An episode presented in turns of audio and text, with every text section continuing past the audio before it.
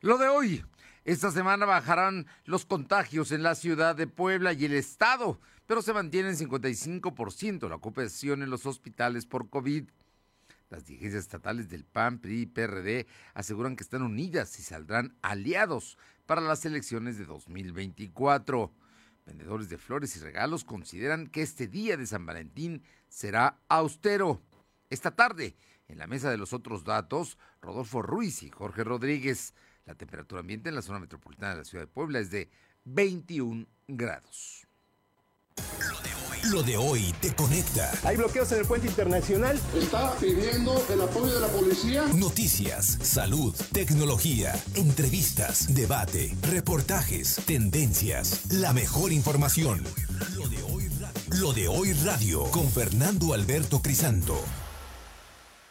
¿Qué tal? ¿Cómo está? Qué gusto saludarle. Son las 2 de la tarde con un minuto y bueno, ya estamos aquí. Es lunes, lunes 14 de febrero, lunes de día de San Valentín y el, día en el que se celebra el amor y la amistad. Así es que un fuerte abrazo a todas y a todos. Que verdaderamente pasen un feliz día. Al final, lo importante es la compañía, es saber que los amigos están ahí. Eso es finalmente lo importante. Y por lo pronto, muchas gracias a quienes nos sintonizan a través de la 1280 aquí en la ciudad de Puebla, en la zona metropolitana, en la que buena, allá en Ciudad Cerdán en el 93.5 en la Sierra Norte del Estado, en Radio Jicotepec, en el 92.7 y en el 570, y en La Magnífica, en Izúcar de Matamoros, en el 980. A todos, muchas Muchas gracias también a quienes nos acompañan a través de la plataforma www.lodoy.com.mx y quienes están en redes sociales con nosotros como LDH Noticias en Facebook, Instagram, Spotify, Twitter y por supuesto en nuestro canal eh, en YouTube como LDH Noticias. A todos, a todos, muchísimas gracias. Y vámonos de inmediato con la información. Bueno, pues le cuento que eh, hoy el secretario de Salud dio notas importantes, entre ellas que esta semana tendrá que empezar a descender, a bajar el número de los contagios, lo que no implica dejar de cuidarnos, lo que no implica dejar de tomar las medidas y por lo pronto el que se vayan a vacunar todos, todos los mayores de 30 y de 40 años que viven en los municipios conurbados a la capital y también en eh, regiones como la Mixteca eh, o la Sierra Negra ahí también habrá vacunas. Pero bueno, le vamos a dar toda la información. Mi compañero Silvino Cuate tiene los detalles. Silvino, muy buenas tardes. ¿Qué tal? Muy buenas tardes. Efectivamente, comentarte que esta mañana, pues el secretario de Salud, José Antonio Martínez García, dio a conocer que será esta semana cuando comience la disminución de contagios COVID y de pacientes hospitalizados. Sin embargo, el índice de positividad se mantiene en 55%, según lo alertó el funcionario indicó que ya se alcanzó el pico más alto de la curva de la cuarta ola, por ello se espera que este fin de semana los contagios vayan a la baja. Cuestionado sobre el supuesto de que se acabaron las vacunas en el Hospital Indio Poblano durante la capital, durante la vacuna de la capital, el secretario dijo que lo que ocurrió fue que muchas personas fueron a destiempo, ya que se establecieron horarios para vacunar tanto de refuerzo a rezagados. Y en el tema de contagios, informarte que ese fin de semana la Secretaría de Salud registró 4.000 1.741 nuevos enfermos de coronavirus y 29 decesos. Actualmente hay 147.504 acumulados y 16.769 fallecidos. El secretario explicó que el viernes por la noche se registraron 854 contagios, el sábado fueron 572 y el domingo 315 casos positivos. Explicó que en todo el estado hay 2.874 casos activos distribuidos en 72 municipios, es decir, el COVID tiene presencia en el 33% de la entidad. Además, se tiene 349 pacientes hospitalizados, de estos 33 están graves, por lo que requieren ventilación mecánica asistida. Y pues recordarte que este del 15 al 17 de febrero se va a llevar la jornada de vacunación en la capital poblana, perdón, eh, se va a llevar al interior de la capital, en la zona conurbada, que son las Cholulas, al igual que Tehuacán, Fernando. Bueno. Así es que estaremos atentos ¿no? toda esta vacunación. Hay que seguirnos cuidando y por lo pronto aumentó el número de personas que requirieron hospitalizarse. Efectivamente, pues en esta ocasión se incrementó, pues son 349 pacientes hospitalizados.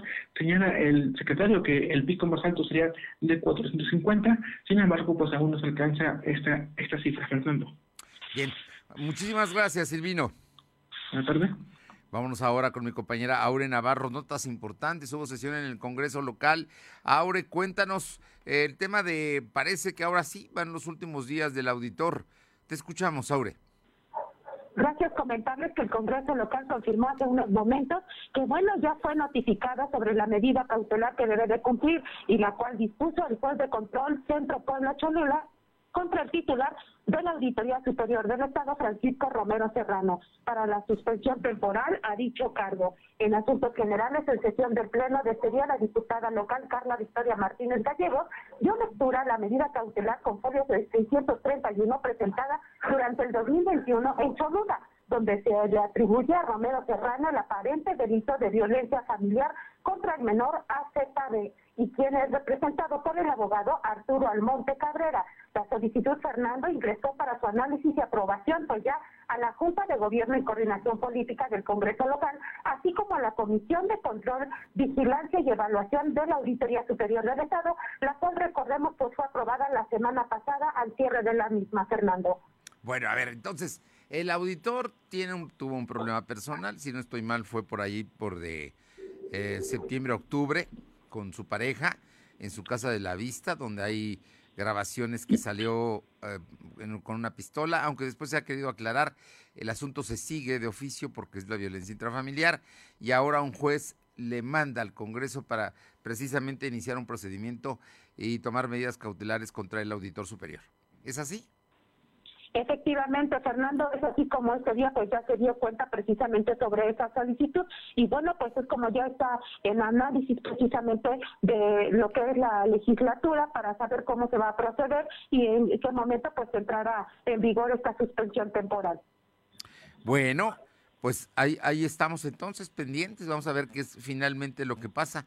Y por lo pronto, por lo pronto, ¿qué te quiero decir? Que el asunto ahí está y pareciera que pueden ser los últimos días del auditor como tal en el Congreso local. Oye, por otra parte, los partidos políticos, PAN, PRI, PRD, adelantan que van a ir aliados para 2024. ¿No te parece que falta mucho tiempo para eso? Así es, Fernando, en ese sentido comentarte que los dirigentes estatales del PAN, Augusto Díaz de Rivera, del PRI, Néstor Camarillo y del PRD, Carlos Martínez Amador, pues este día confirmaron que la alianza va por Puebla se mantiene firme para el 2024, aun cuando se haya truncado, dijeron la posibilidad de tener candidatos en común para la elección más próxima, que es la extraordinaria, de los tres municipios en Cientalco, San José Miahuatlán y Santa Rita Tlahuapan. Díaz de Rivera aclaró que aun cuando se tengan modificaciones por parte de los órganos electorales o tribunales, pues los tres partidos ya no tienen tiempo para reformular las postulaciones de nuevos candidatos o formar incluso las planillas de estos mismos. Y por su parte, Carlos Martínez Amador descalificó pues la forma en que el Instituto Estatal Electoral sigue actuando al tener la firme intención de favorecer en todo momento a Morena y bueno, así atar de manos al resto de los partidos, coartando su libertad en la asociación política que se hubiera visto pues presentada precisamente este 6 de marzo en la elección extraordinaria con la Alianza Barco Puebla. Y es que el periodista admitió que las tres fuerzas políticas que mantendrán la Alianza Va por Puebla para el 2024 están severamente enojados como partido contra el IE, toda vez que el órgano pues está tomando decisiones sobre las rodillas, además, bueno, de estar tomando como pretexto la cuota de género para que en esta elección extraordinaria pues se vea favorecido Morena, Fernando. Bueno, pues acusaciones muy severas las que están haciendo, ¿no? Vamos a ver hasta dónde llegan. Te agradezco muchísimo. Gracias. Son las dos de la tarde con nueve minutos, dos con nueve minutos y vamos con mi compañera Alma Méndez porque, bueno, pues eh, hoy es el Día del Amor y de la Amistad. Y si algo, algo se vende, es una flor o un ramo de flores. Y de ello sabe doña Elena Roque. Alma Méndez, platícanos. Gracias, Fernando. Muy buenas tardes a ti y a todo el auditorio de Delodeo. Pues te comento de que a pesar de que Elena Roque tiene más de 30 años vendiendo arreglos florales en la esquina de Boulevard Atlisco, este 14 de febrero solo ha vendido el 35% debido a la crisis económica derivada por la cuarta ola por COVID-19. Y es que en la entrevista para lo de hoy señaló que si bien ha vendido poco, se siente que debe de estar en este crucero, pues ya cuenta con sus clientes que saben que este 14 de febrero ella contará con arreglos que siguen desde los 120 pesos. Y bueno, pues doña Elena contó que desde este domingo iniciaron sus ventas desde temprana hora, incluso se quedaron toda la noche para realizar arreglos y tenerlos listos y para este lunes y a pesar de eso ha habido poca gente y bueno pues dijo que estaría hasta esta noche para recuperar su inversión y es que bueno Fernando comentarte que hicimos un recorrido eh, que bueno que dependió ahí en el Triángulo de las Ánimas, Angelópolis y en el centro histórico, donde dimos cuenta de que a pesar de que es lunes y existe movimiento, existen pocas compras, bueno, y si las hay, son pequeñas y muy económicas. La información. Oye, así es que por el momento va a bajar la venta para de flores y de regalos. Así es, Fernando. Incluso estuvimos preguntando en varios lugares eh, regalos que incluso se están abaratando precisamente para que ya no se queden con el material. Pues comentarte que hubo incluso una vendedora que nos dijo que tuvo que eh, reciclar incluso material del año pasado que no vendió y que en este espera sacarlo. Y bueno, pues lo único que dijo es que eh, necesita llevar el sustento a su familia. Realmente las ventas se encuentran bajas. Bien, muchas gracias. Seguimos al pendiente. Vámonos ahora con mi compañera Paola Aroche Atlisco para ver cuánto más o menos se calcula que van a gastar las personas que van a celebrar hoy el día de San Valentín, aunque también hay austeridad en este caso. Paola, te escuchamos. Buenas tardes. ¿Qué tal? Muy buenas tardes. Y sí, efectivamente, de 500 de hasta 1.600 pesos es lo que se pretenden invertir jóvenes atlisquenses en este regalo del 14 de febrero, que va desde los chocolates, los globos, las cenas románticas, eh, pues prácticamente todo esto que llama la atención principalmente en este día, en este 14 de febrero, pero pues también en lo que están invirtiendo, pero no son específicamente los jóvenes, son en los mariachis. Y es que eh, a platicar con algunos de ellos mencionaron que este día a pesar de que muchos, eh, principalmente personas ya mayores, buscan eh, pues los mariachis para llevar a sus seres queridos, a, las mujeres en especial, es el 12 de diciembre cuando la venta repunta eh, considerablemente. Por lo pronto, pues aquí en Atlisco, ya eh, eh, pues está viendo desde muy temprano pues a los jóvenes que llevan que los peluches que los globos alguna que otra rosa para sus para sus seres queridos pero pues eso de los 500 a los 1600 pesos eh, pues sí es bastante bajo a comparación de años anteriores donde eh, pues algunos llegaban a invertir hasta tres mil pesos en un regalo para su ser querido en este 14 de febrero bueno pues ahí está el asunto la, la gente compra, ¿no? Regalos, globos, pero no tiene tanto dinero, ¿no? Así es que está, está bajando la, la, la, la venta precisamente de esto que tradicionalmente pues era eh, el, uno de los mejores días comerciales de empezando el año. Así es, sin duda alguna, eh, pues el tema de la pandemia todavía está repercutiendo en los bolsillos de los atlisquenses, pero no deja que algunas personas pues dé algunos pequeños detalles a sus, a sus seres queridos. Muy bien, muchísimas gracias. Buenas tardes. Son las 2 de la tarde con 13 minutos, 2 con 13 minutos. Vamos con mi compañero Silvino Cuate. El día de hoy el eh, presidente municipal, Eduardo Rivera, habló de un problema que hay en, en la ciudad, especialmente por todos los rumbos, ¿eh? que es las tapas de los depósitos de algunas empresas, especialmente la Comisión Federal de Electricidad, Telmex, en fin, algunas que tienen eh, cableados subterráneos, bueno, pues de pronto nunca falta pues los malosos que llegan, las levantan y las roban. Pero eso va dejando hoyos, huecos y riesgo, peligro para las personas que transitan en las eh, banquetas de esta ciudad el viernes pasado en el centro histórico una joven cayó y duraron más de tres horas, creo, en rescatarla, en, sacarla ahí de donde había caído. Pero nos cuenta, Silvino, ¿cómo te va? Comentarte que después de que una joven cayó en una alcantarilla en el centro histórico de Puebla, el presidente Eduardo Rivera Pérez anunció que revisará las facultades del ayuntamiento para sancionar a las empresas responsables de vigilar y colocar las tapas del drenaje y cableado. En relación a la joven lesionada el fin de semana, dijo que el ayuntamiento brindó el acompañamiento necesario para que realice la denuncia ante la Fiscalía General del Estado y en este caso fue en contra de la Comisión Federal de Electricidad. Además, el presidente instruyó a los regidores que revisen el Coremún y se verifiquen las facultades del municipio para sancionar las omisiones que pueda haber por parte de las empresas para que no solamente eh, quede en una denuncia de tipo penal ante la Fiscalía, sino que también haya alguna penalización de tipo administrativa. De igual forma, pidió a la ciudadanía reportar todas las alcantarillas destapadas para que el ayuntamiento pueda actuar de manera inmediata. Eso se puede hacer a través de las redes sociales El otro tema también pues informó que durante la cuarta hora de contagios en las oficinas del ayuntamiento se alcanzaron hasta los 500 enfermos de COVID. De estos, 150 ya se recuperaron y las labores siguen se siguen realizando de manera eh, a distancia, Fernando. Bien. Oye, bueno, pues ahí está el asunto, ¿no? Vamos a ver hasta dónde ah, se puede llegar por parte del ayuntamiento, porque bueno, las empresas también denuncian que les roban y nunca encuentran a los culpables, ¿no? Efectivamente, y como lo mencionaste, pues la Comisión Federal de Electricidad es la que tiene pues más eh, ese tipo de aperturas para el cableado, al igual que la telefónica, y también señaló que pues SOPAP es una de las que también se encuentran involucradas en el tema del alcantarillado, y pues también eh, pues pedirle a, la ciudadanía que en caso de detectar estos puntos, pues reportarlos de manera inmediata para evitar incidentes como este pasó el fin de semana, Fernando. Bien, oye, y el presidente municipal hoy estuvo en Coatepec. Efectivamente, esta mañana Eduardo Rivera Pérez realizó la apertura de la calle Colorines. El proyecto consta de la pavimentación de 2.398 metros cuadrados y, mejorar la, y mejora la movilidad de más de 13 colonias al sur de Puebla. Dijo que la obra eh, ha concluido y ello, eh, con ellos más de 2.000 personas pueden circular para cruzar a la 11 Sur. Además, en dicha zona se encuentran ocho escuelas, cuatro preescolares, dos primarias, dos secundarias y siete rutas de transporte público. Rivera Pérez dijo que esta obra se realizó siguiendo todas las normas técnicas para la instalación de rampas, banquetas, luminarias y señaléticas. Para concluir, Rivera Pérez pidió a los vecinos que en caso de detectar perforaciones en el suelo, pues reportarlos de manera inmediata, pues la calle ya se encuentra pavimentada y esto generaría problemáticas en futuro de días, Fernando. Bien, pues ahí está el asunto. Te agradezco muchísimo. Buenas tardes. Son las 2 de la tarde con 16 minutos, 2.16. Lo de hoy es estar bien informado. No te desconectes. En breve regresamos. Regresamos.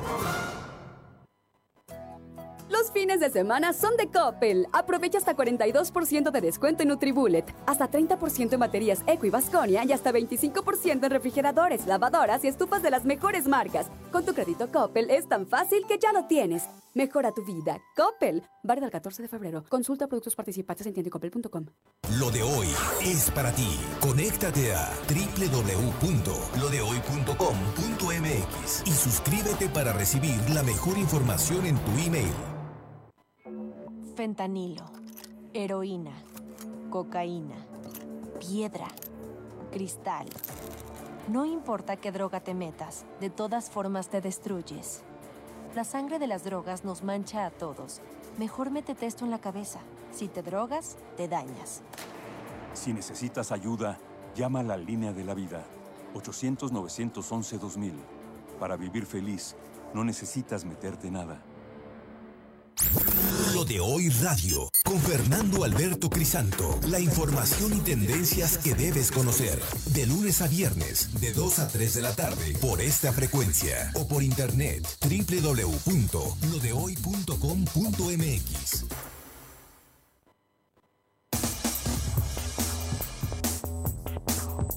Lo de hoy es estar bien informado. Estamos de vuelta con Fernando Alberto Crisanto exponiendo todas las cartas sobre la mesa, la mesa de los otros datos. Bien, y pues ya estamos aquí para hablar de los otros datos y, precisamente agradecerle, estamos conectados ya con Rodolfo Ruiz, director de iConsulta, autor de La Corte de los Milagros y sin duda un columnista muy, muy importante en Puebla, en la región.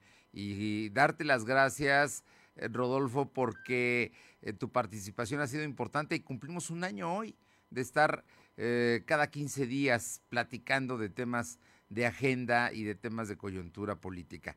Muy buenas tardes y muchísimas gracias. ¿Cómo estás, Fernando? Muy buenas tardes. Bien, pues gracias, gracias, Rodolfo. Un año, fíjate, ya estamos aquí.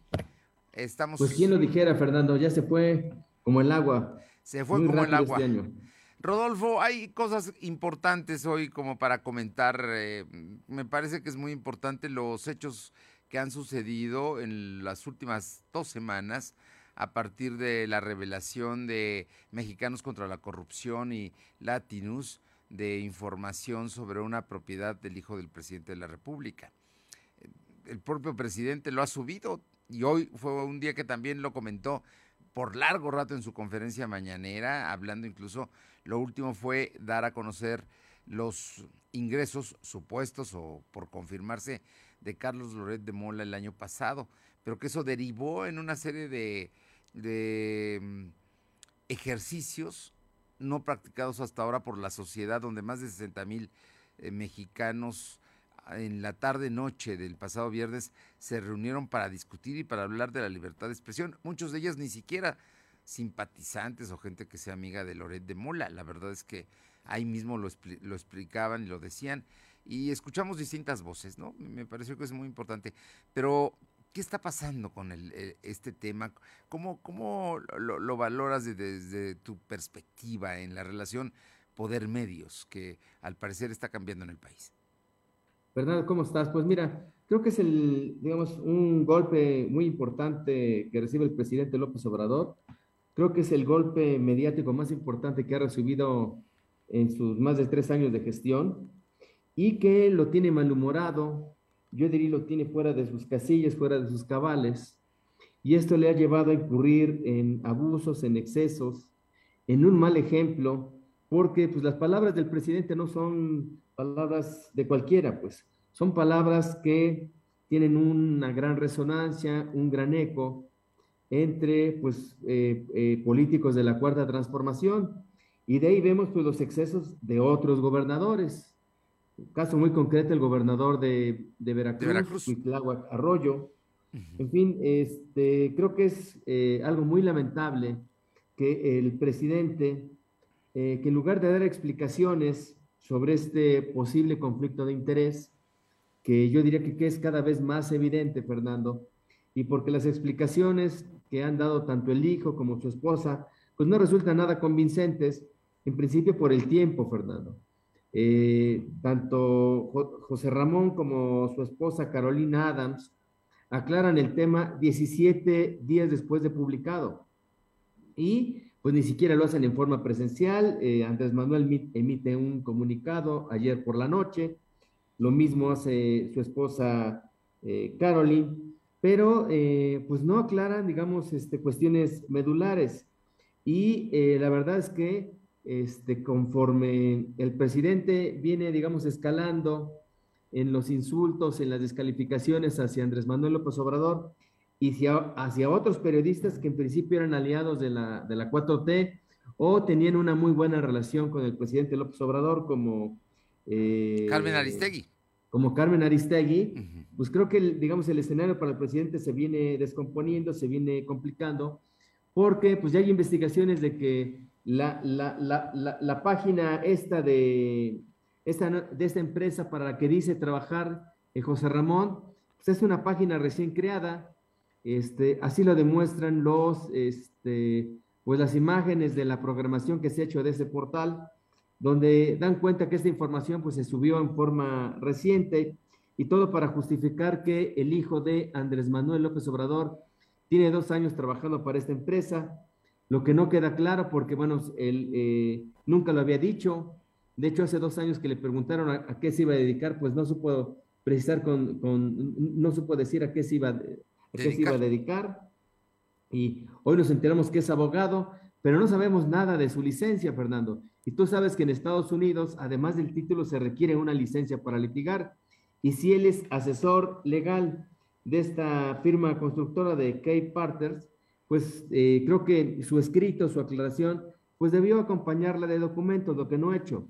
Y lo que sí, Fernández, que es, un tema que se viene enrareciendo, es un tema que ha polarizado a la sociedad y que pues se ha convertido en un tema muy incómodo para el presidente y en, un tema que está polarizando y algo muy importante, pues le viene quitando eh, pues e, ese, digamos, ese velo de, pues de... De, honor, de honorabilidad, de honestidad. De honorabilidad que tenía el presidente y su familia. Porque, bueno, este, pues han empezado a salir cosas de los otros hijos, cosas de los cuñados, y yo creo que esto, Fernando, es una escalada. Y es una escalada que se le complica al presidente, ¿por qué? Porque se da en el segundo año, bueno, en el segundo, se, da, digamos, en la segunda mitad de su gestión, y donde pues, el presidente va, este, está empeñado en sacar adelante la revocación de mandato, este, y es un tema que eh, sus enemigos, este, abiertos y algunos no tan abiertos, pues han tomado ya como, digamos, como un, como un filón para desgastar al presidente, para desgastar a la cuarta transformación y para desgastar a Morena. Y yo creo que el presidente no está saliendo muy bien librado y eso pues ya lo revelan las encuestas, Fernando. Las encuestas revelan que el presidente por este escándalo ha perdido entre 7 y 10 puntos. Y creo que eso va a seguir ocurriendo porque el presidente no va a dar una, una, explicación y creo que la explicación la tendría que dar el hijo, la tendría que dar su esposa. Y creo que tanto el, el, el hijo como la nuera pues están escudando en la figura presidencial y esto pues va a terminar de desgastar más a López Obrador. Oye, por cierto que la empresa, eh, la empresa para la cual trabaja José Ramón eh, López Beltrán, el hijo del presidente, es una empresa de mexicanos. Eh, Así es, es. la empresa de Vilafiel. Y cuyos directivos, ejecutivos y padre están ligados a la supervisión, yo diría, entre comillas, honoraria de las obras del Tren Maya. Perdón. Entonces, este, yo insisto, creo que el tema va a escalar todavía más y creo que el, tema va a terminar de desgastar y quitar este manto de honorabilidad que este, tenía López Obrador. Ahora, creo que le va a salir muy caro. Y ahora la consecuencia es que en el país, por también el número de muertos y de agresiones a periodistas, se vuelve aún más tensa la relación entre prensa y poder, la prensa y los sí, políticos. Sí, por sí eran muy malas las relaciones, por las descalificaciones constantes que hace el presidente en las conferencias mañaneras con esta sección de quién es quién en los medios, donde han cometido muchas pifias, muchos errores. Y, este, pues creo que esto, digamos, se va a grabar o se está grabando porque, insisto, creo que el presidente siente un mal precedente porque si, digamos, si uno de los pilares fundamentales de la democracia es la libertad de expresión, y si el presidente, digamos, no respeta la libertad de expresión, la agrede, la transgrede constantemente, insulta, calumnia a sus, a sus críticos e incluso violando la propia constitución y violando varias leyes, Fernando. O sea, creo que este es un mal ejemplo, un mal ejemplo al que, bueno, pues se han sumado otros gobernadores. O presidentes municipales. aquí en Puebla y muy destacadamente el gobernador de, de Veracruz. de Veracruz. Claro otros este, políticos y gobernantes de la cuarta transformación. En fin, creo que es un mal ejemplo, creo que, eh, este, y creo que los otros poderes que pues no se ven, Fernando, creo que el, el, poder judicial, el poder legislativo, pues son poderes, son los poderes de la Unión y creo que deberían ser un contrapeso de este exceso presidencial y no lo están siendo. No he visto al presidente de la Suprema Corte de Justicia de la Nación o a los ministros pronunciarse sobre el tema. Tampoco he, visto por parte de los, de los congresistas, o por lo menos un exhorto al presidente para que respete las leyes, respete la constitución. O sea, creo que eso está ausente. Y, insisto, creo que este es un golpe demoledor para el presidente y en la medida que el presidente sigue escalándolo, esto va a, terminar eh, minando este, ese pilón que tenía de honestidad, eh, eh, para él y, todo su grupo político, de cara a qué? Pues de cara a la renovación de mandato y de cara a qué? A la renovación de varias gubernaturas que se darán este año y de cara a la sucesión presidencial, Fernanda. Este, De hecho, cuando eh, al principio de año o a finales del año pasado se decía que iba a haber elecciones de gobernadores en varios estados, pues prácticamente decían que la oposición solo podría ganar una gubernatura, que era la de Aguascalientes. Y hoy ya se habla no, no de una, sino se habla hasta de tres gobernaturas, Fernando. En fin, creo que está siendo muy, este, muy desgastante para el presidente, muy desgastante para la cuarta transformación, muy desgastante para Morena. ¿Por qué? Porque tanto la 4T como Morena pues giran en la, en la figura presidencial. Y en la medida que la figura presidencial se desgaste, pues ellos se desgastan y su, su rentabilidad electoral pues disminuye sustantivamente.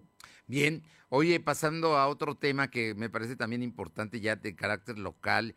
El día de hoy en el Congreso local, en el Pleno, se recibió eh, pues eh, un trámite de un juez local en contra del auditor superior eh, para establecer medidas cautelares por aquella ocasión que tú, comentaste muy bien, inclusive creo que fuiste quien tuvo la exclusiva con temas y pruebas de de que se había incurrido en violencia familiar de Francisco Romero Serrano, pero que ahora llegaron al Pleno y el Pleno pasa comisiones. Eh, ¿Qué va a pasar con el auditor? Que también tú acaba, creo que la semana pasada escribías de que hay medidas que se están tomando, pero no se iba a hacer nada. ¿Tú crees que se llega a hacer algo? Pues mira, eh, eh, en principio, Fernando, este, hay que hacer un poco de historia. ¿Cómo llega el auditor? Pues el auditor llega por una imposición del gobernador. Recordarás que en el proceso de selección del titular de la Auditoría Superior del Estado, incluso en los días finales, en los días previos a la designación, vino a Puebla el auditor, el titular de la Auditoría Superior de la Nación. O el, sí, Colmenares, de ¿no? este, eh, de la Auditoría Superior de la Federación. Y él vino para apoyar a un candidato y le dijo al gobernador que no resultaba muy conveniente que un auditor externo fuera el elegido. Eh, y incluso le, dijo que si esto ocurría, pues no iba a haber mucho respaldo por parte de la Auditoría Superior de la Federación. El gobernador no solamente ignoró esta, digamos, esta este recomendación o advertencia, sino que impuso al actual titular de la Auditoría Superior del Estado. ¿Y por qué lo impuso? Pues porque era parte de su grupo. Y el gobernador no quería, digamos, a una gente externa, a una gente extraña a su grupo, pese a que el otro candidato, pues había también trabajado en cuestiones mediáticas en su, en su, en su primera o en su segunda campaña a favor de, de, Luis Miguel Barbosa. Este, se me va ahorita el nombre de, este... Es, Díaz, ¿no? Este se, llama... Eh, su papá es Díaz Pimentel. Eh, Exactamente. Este, Díaz Carranza. Díaz Carranza, sí. oaxaqueño, ¿no? Oaxaqueño, compitió, bueno, es, oaxaqueño, pero vivía en Puebla, tenía residencia vive, en, Puebla, en, la vista, estudió en la Universidad de las Américas y pues al final resultó, digamos, muy competitivo porque aunque eh, el, el, eh, Francisco Romero Serrano tuvo dos terceras partes de los votos para ser nombrado, pues finalmente el otro tuvo un casi un tercio del, digamos, de los votos. Y eso porque se operó, digamos, toda la maquinaria de la 4T poblana. Entonces, el, actual auditor es una imposición del gobernador Barbosa. Y pues la verdad es que no tenía muy buena fama desde que era auditor externo. Aún así, lo impusieron. Siempre se advirtió de los excesos, de, este, eh, pues del, digamos, de, los no muy buenos antecedentes que tenía Romero Serrano. No obstante, se impuso. ¿Qué pasó? Pues que en el, en el trayecto, Fernando, pues hay eh, inconformidades, el, el, el, auditor entra en conflicto con, con, algunos presidentes municipales, entra en conflicto muy destacadamente con el que era el presidente de la Junta de Gobierno de la 60 legislatura, con Gabriel Biestro. Gabriel Biestro prácticamente le hace una guerra interna, este, hay, digamos, un primer distanciamiento, sin embargo, Romero Serrano le venía dando resultados al gobernador en materia de algunas auditorías con dedicatoria que él había instruido. Entonces, pues, las cosas se mantenían. Llega el tema de la recomendación al gobernador por parte de la Comisión Nacional de Derechos Humanos. El, el exsecretario de Salud de Rafael Moreno Valle, Aguilar Chedragui. Jorge Aguilar Chedragui, se queja ante la Comisión Nacional de Derechos Humanos por lo que considera que son descalificaciones, que son este, eh, violaciones a sus derechos humanos, toda vez que tanto el gobernador como el auditor eh, superior del Estado lo, acusan públicamente en, sendas conferencias de prensa de haber incurrido en abusos, en desvío de recursos y en fraudes millonarios. ¿Qué pasa? Jorge Aguilar Ciedrago es inconforme, acude ante la comisión y la comisión manda recomendaciones y esta recomendación no es aceptada por el gobernador y sí es aceptada por el titular de la Auditoría Superior del Estado. Y esto detona el conflicto, Fernando. Y a partir de eso, pues prácticamente hay toda, digamos, una estrategia eh, política y toda una estrategia jurídica para destituir al, eh, al, auditor. Nada más que este, el auditor fue electo con, digamos, conforme unas leyes, conforme una constitución, y pues tú sabes, Fernando, que pues las leyes no pueden ser retroactivas, y ahora quieren destituir al, al auditor mediante una serie de reformas constitucionales y mediante una serie de reformas a las leyes secundarias, este, y bueno, en principio las, las reformas constitucionales que se hicieron, Fernando, a distintos artículos, son reformas que no han entrado en vigor. ¿Por qué? Porque no han sido aprobadas por la mayoría de los municipios. Estas reformas constitucionales, para que entren en vigor, ya fueron aprobadas por el Congreso, ahora tienen que ser aprobadas por el 50 más 1 de los 217 municipios de Puebla. Esto no ha ocurrido y una vez que los municipios lo aprueben, esto tiene que publicarse en el periódico oficial del Estado, lo que tampoco ha ocurrido. Entonces, aunque ya se aprobaron, la semana pasada el Congreso del Estado aprobó diversas reformas a leyes secundarias, leyes secundarias de estas reformas constitucionales, pues no pueden entrar en vigor porque las reformas constitucionales pues aún están en vigor, Fernando. Entonces, están entrampados porque lo quieren destituir, pese a que ellos mismos lo, nombraron. ¿Y cuál es el tema? Pues el tema es que el, el, gobernador no aceptó la recomendación de Jorge Aguilar y el auditor sí la aceptó. ¿Y qué es lo que ha venido ocurriendo? Pues que las cosas se están tensando porque el auditor mandó una serie de auditorías a distintas dependencias del Ejecutivo, a tanto a secretarías como a organismos públicos descentralizados. Y el gobernador se asesora, recurre al despacho de Gil Suar, y el despacho de Gil Suar le hace, digamos, eh, algunos oficios que, y estos oficios se reparten a tanto a titulares de secretarías como de organismos públicos descentralizados, impidiendo que el, eh, la auditoría eh, haga auditorías o haga revisiones. Entonces, es un tema muy complicado que, este, digamos, creo que finalmente el auditor se va a terminar yendo y creo que en esta caída del auditor va a salir, Fernando, mucha caca, mucha caca de ambos lados, tanto del auditor como del gobierno del Estado. y lo... que esta evidencia, Fernando, lo más grave es que finalmente, pese a todo lo que se dijo, pese a todas las promesas que se hicieron, finalmente la Auditoría Superior del Estado sigue siendo un garrote político, sigue siendo, las auditorías se siguen utilizando como premio castigo. Eh, si, te portas bien, si eres leal a la cuarta transformación, si eres leal al gobernador, tus, tus corruptelas se te perdonan, se te tapan, se te encubren. Y si tiene, eres un crítico del gobernador, no coincides con los dictados del gobernador, simplemente también tiene el aparato, comenzando por la Auditoría Superior del Estado y pues las Contralorías o los órganos internos de control, Fernando. Esto es lo más lamentable. Por lo pronto... Eh, por esto votamos, votamos por un cambio, votamos porque los de la Cuarta Transformación, los de Morena decían que las cosas iban a cambiar, que este tipo de prácticas del pasado, de gobiernos priistas, de gobiernos panistas, iban a desaparecer. Y no, Fernando, no han desaparecido, por el contrario, se han recrudecido de una manera eh, muy burda, muy, pero muy burda. Y por lo pronto, la, ahora lo que se ve, el garrote no es eh, político ni de Contraloría, sino que sería eh, de carácter penal. Sería un juez precisamente el que esté orquestando todo este asunto en contra de Romero Serrano.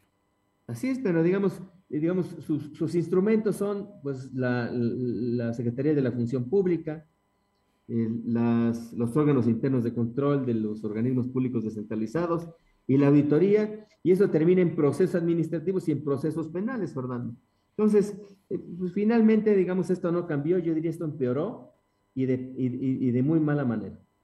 Bien, ¿te parece que hagamos una muy breve pausa y regresamos para platicar Universidad de las Américas Puebla? Una gran manifestación que se dio el día 4 de febrero de jóvenes de jóvenes de distintas instituciones de educación en torno a, una demanda de los universitarios de la UDLAP y el día de que hoy regresan algunos de ellos a clases en instalaciones de las universidades que forman el consorcio. Me parece que es importante. Así es, Fernando. Gracias. Una breve pausa. Regresamos. Lo de hoy es estar bien informado. No te desconectes. En breve regresamos. Regresamos año daremos un paso más en la vida democrática de nuestro país. Participaremos en el primer proceso de revocación de mandato. Un derecho constitucional a participar para decidir si se le revoca el cargo al presidente de la República a partir de la pérdida de la confianza. El INE es el encargado de organizar esta consulta, garantizando certeza como lo ha hecho durante 31 años. El ejercicio de revocación de mandato va y va muy bien. Este 10 de abril toma tu decisión, participa y celebremos nuestra democracia. Mi INE nos une. De hoy radio, con Fernando Alberto Crisanto. La información y tendencias que debes conocer. De lunes a viernes, de 2 a 3 de la tarde, por esta frecuencia. O por internet, www.lodehoy.com.mx. Lo de hoy es estar bien informado. Estamos de vuelta con Fernando Alberto Crisanto. Bien, y regresamos con Rodolfo Ruiz. Rodolfo, Universidad de las Américas Puebla es un tema que tiene siete meses desde que por una acción jurídica de un nuevo patronato designado por una instancia gubernamental, se tomó precisamente el se tomó el, la, la, las instalaciones de la Universidad de las Américas, el campus. Bueno, pues ahora la gente está demandando y la gente salió a la calle y además hay plantón hay una serie de protestas y han ido con el presidente de la República en su gira en Tlaxcala y en Hidalgo y han acudido a las cámaras y, bueno, hay movilización en torno a todo esto y hoy algunos estudiantes de la UDLAP regresan a clases. ¿Qué, debemos esperar de todo esto? ¿Cuándo se va a acabar? ¿O, finalmente la, gran derrotada va a ser la universidad y su comunidad? Pues yo creo que la que, la que está llevando, este, el sector que está llevando la peor suerte en este conflicto, es el Bueno. La, la, universidad tiene más de siete meses de cerrada, pero tiene, este, digamos, siete meses de cerrada por la toma del campus universitario por una de las partes en conflicto de, la, Universidad de, las Américas.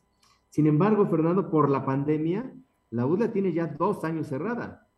Hay que recordar que la universidad no cerró por el conflicto, sino cerró por la pandemia. Cierto. Y, viene la pandemia, se reanudan las, las clases, las actividades presenciales en otras instituciones, y esto no ocurre con la UDLA. La UDLA estaba por regresar a clases cuando, digamos, estalla el conflicto eh, y este, una parte de este conflicto toma las instalaciones, se atrinchera en las instalaciones, no las devuelve. Hay resoluciones de jueces federales pidiendo que devuelvan el campus y esta, eh, digamos, parte pues no, no atiende esa recomendación, se va a un litigio y finalmente, Fernando, son no siete meses, son casi dos años lo que la comunidad estudiantil de la Universidad de las Américas tiene sin poder asistir a clases. Y esto, por supuesto, pues le está afectando o sea, este, estudiantes que ingresaron pues hace dos años que ni siquiera pueden conocer o no conocen su, universidad, no han pisado el campus de la, de la, institución.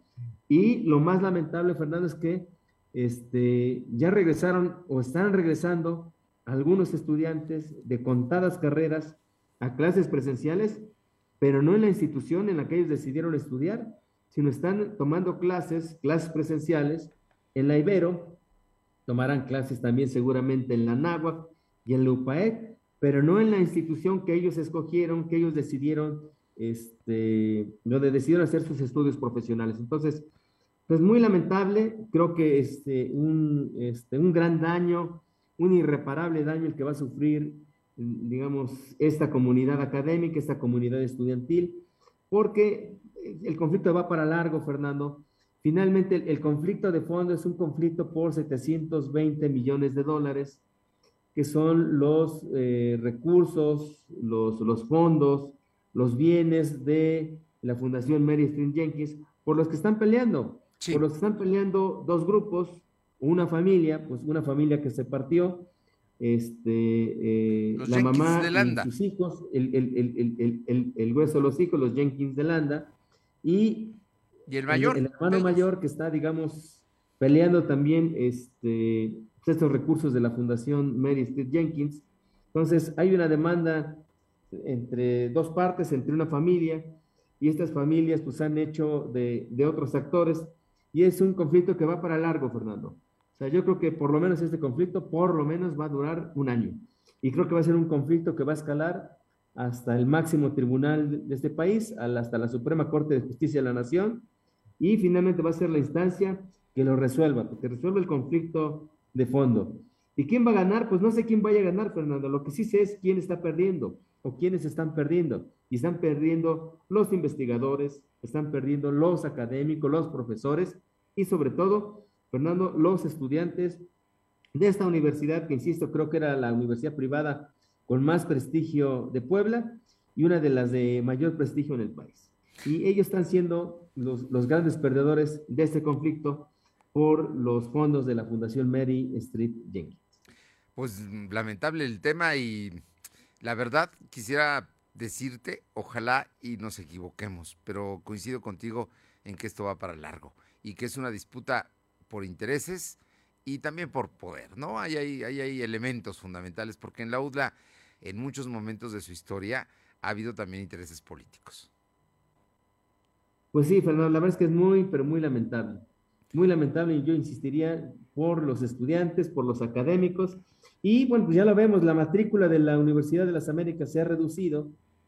Eh, este, los, los, la cifra generosa es que se ha reducido un 10%, y yo creo que, es, que, la reducción es del 20%, y que el, próximo cuatrimestre creo que pues la, la reducción será muy drástica.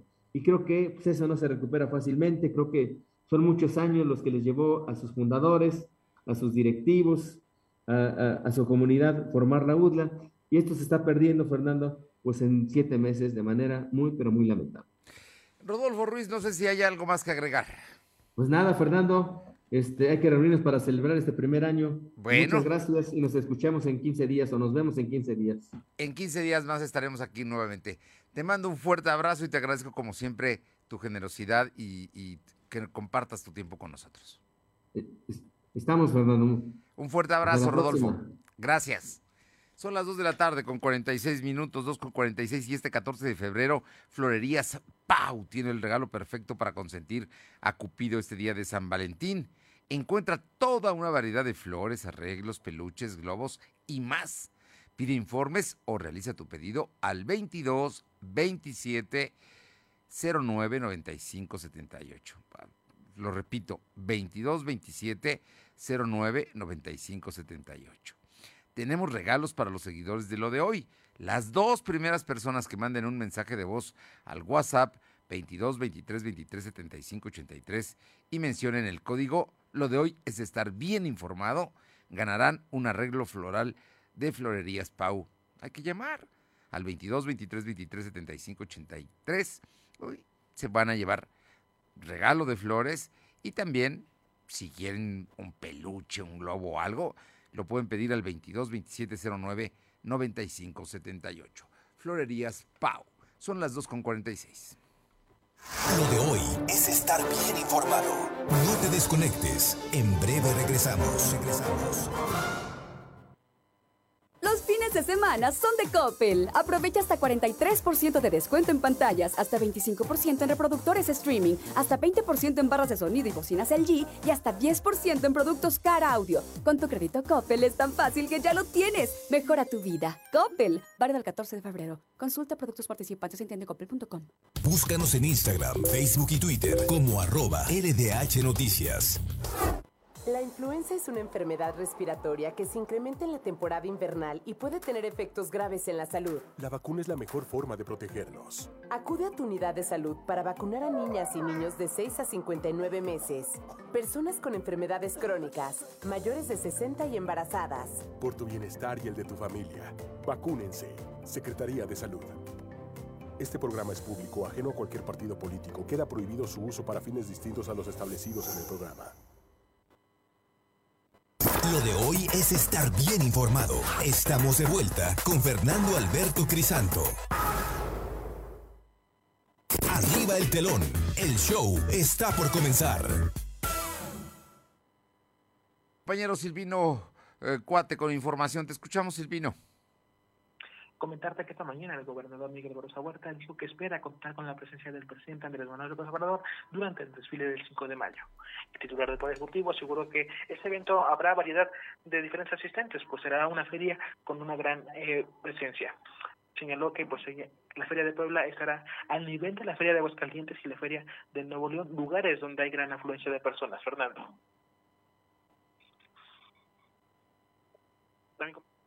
Mañana el secretario de Salud, José Antonio Martínez García, dio a conocer que actualmente en los servicios de salud del Estado hay 254 niños con algún tipo de cáncer.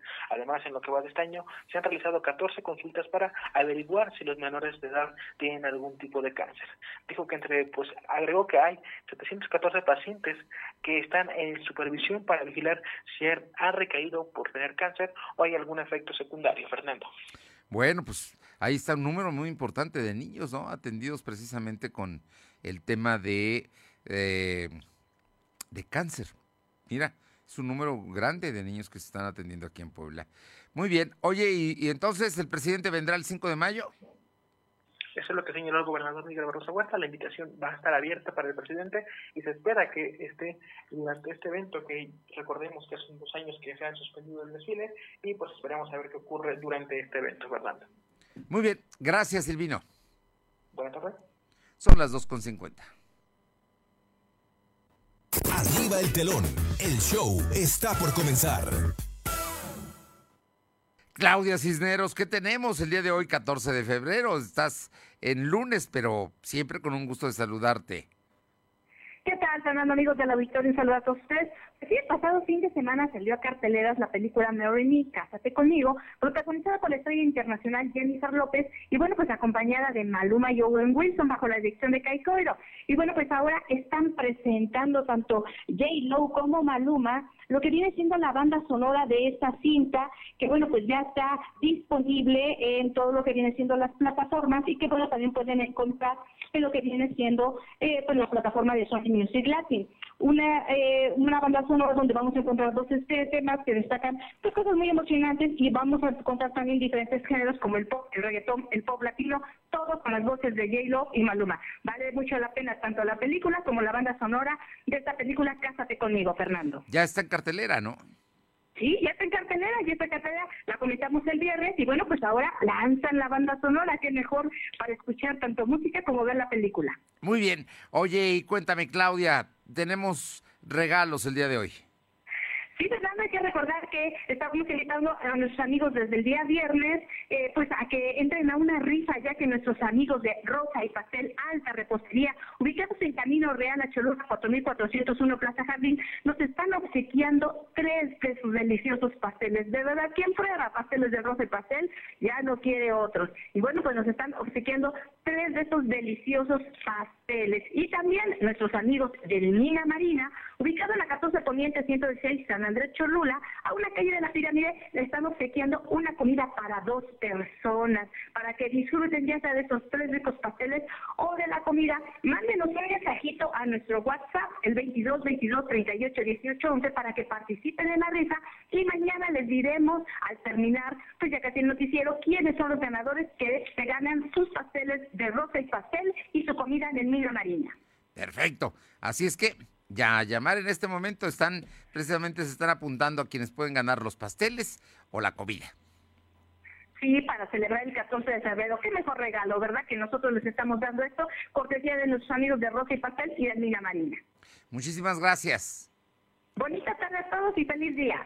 Bien, son las 2 de la tarde con 52 minutos, 2 con 52. Tenemos en la línea Aure Navarro. Te escuchamos, Aure.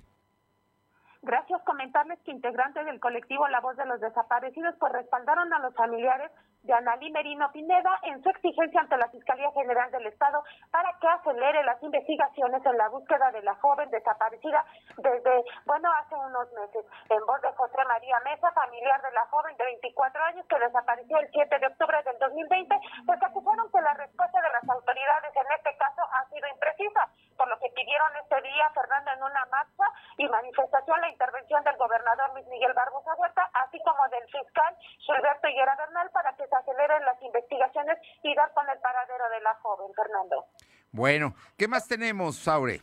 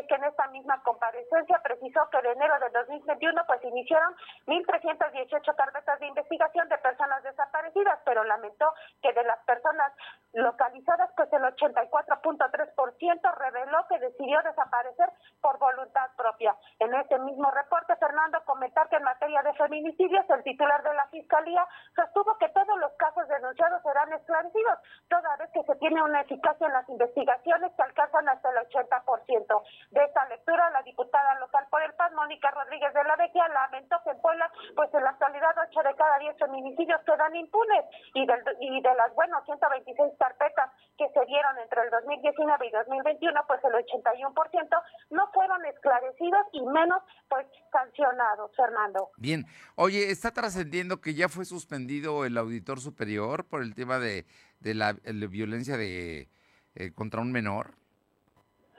Así es, Fernando, como comentábamos al inicio del programa, entró esa petición al Congreso del Estado, sin embargo, pues se dio cuenta también que esa solicitud para la suspensión tendría que ser analizada primero por la Junta de Gobierno y Coordinación Política del Congreso local, así como de la Comisión de Control de Vigilancia y Evaluación de la Auditoría Superior del Estado, que fue precisamente autorizada la semana pasada para esta función. Sin embargo, pues bueno, trasciende efectivamente, como lo mencionas, que ya fue separado de ese cargo, en lo que ya se iniciaron las investigaciones y bueno, se tiene en proceso esta solicitud también ya en el Congreso local. Por último, ¿qué tenemos? Comentar, Fernando, también que, bueno, en este sentido, en materia política, te puedo mencionar que hace unos momentos, pues el consejero presidente del IE, Miguel Ángel García Onofre, aclaró que este órgano electoral, pues nunca se ha prestado ni lo hará en un futuro para limitar o censurar la participación de partidos políticos en procesos electorales, como se acusa para la elección extraordinaria de Totlalco, San José Miahuatlán y Santa Rita Tlahuapan. En esta, eh, bueno, en la sesión que se tuvo hace unos momentos, reiteró que se tienen dos días para poder cumplir con el resolutivo dispuesto por el Tribunal Electoral del Estado sobre la paridad de género que fue revocado de manera parcial. En este sentido, García Onofre confirmó que los partidos que no postularon candidatos, Fernando, en la elección del año pasado, pues no podrán participar en el proceso extraordinario del 6 de marzo. Y reiteró que, bueno, para Santa Rita Tlahuapan, quienes sí pueden poner candidatos son PRI, PAN, PRD, Morena, Partido Verde Ecologista, Movimiento Ciudadano, eh, Pacto, eh, PSP, así como el PCI, el PES, eh, Nueva Alianza y bueno, para Teotlalco mencionó los mismos partidos y bueno, al que se menciona también nos agrega Fuerza por México, mientras que en San José Miahuatlán pues dijo que el PRD, el PAN, el PRI, el Partido Verde Ecologista y Movimiento Ciudadano también podrán hacerlo, Fernando. Bien, muchas gracias. Gracias. Bien, tenemos a mi compañera Alma Méndez. Alma, te escuchamos. Gracias, Fernando. Pues comentarte que la Cámara de Baños Públicos y Bañeros Delegación Puebla aseguró que en lo que va de este 2022 no se ha podido recuperar en sus ingresos, pues hasta el momento se encuentran entre un 30 y 40%. El presidente José Rodríguez Cortés señaló que aunado a dicha situación existen cobros excesivos de parte de Agua de Puebla para todos, ya que les han solicitado a los socios de la agrupación pagos hasta de 100 mil pesos por drenaje y saneamiento, por lo que podrían promover amparos por los pagos excesivos de dicha empresa en caso de no llegar a un acuerdo la información, Fernando. Gracias, Alma. Vámonos con mi compañera Paola Rocha Atlisco. Te escuchamos, Paola. No, bueno, tenemos una nota de Paola Roche con una inversión superior a los 10 mil pesos en Atlisco. Se inauguró el área de fisioterapia en la Cruz Roja. Maite Rivera Vivanco, presidenta de la delegación, aseguró que esto se hace para aprovechar quienes son, por alguna razón, eh, pues no han podido hacer eh, en instituciones de gobierno. Eh, vamos, Paola, ya hay fisioterapia en la Cruz Roja. ¿Qué tal? Muy buenas tardes. Sí, efectivamente, con una inversión de poco más de 10 mil pesos, la presidenta de la delegación de Cruz Roja aquí en Maite Rivera Vivanco, y la delegada estatal, Paula Soco, eh, pues inauguraron la sala de fisioterapia que buscará dar servicio a las personas con más necesidad y que por alguna razón, pues desafortunadamente no han podido ingresar a algún programa de gobierno. En entrevista con la presidenta de la Cruz Roja Delegación Atlisco, mencionó que se está trabajando de manera conjunta con la delegación a nivel estatal para poder sacar adelante este sitio. Y es que hay que recordar que hace algunos meses tuvo que ser cerrada por problemas administrativos.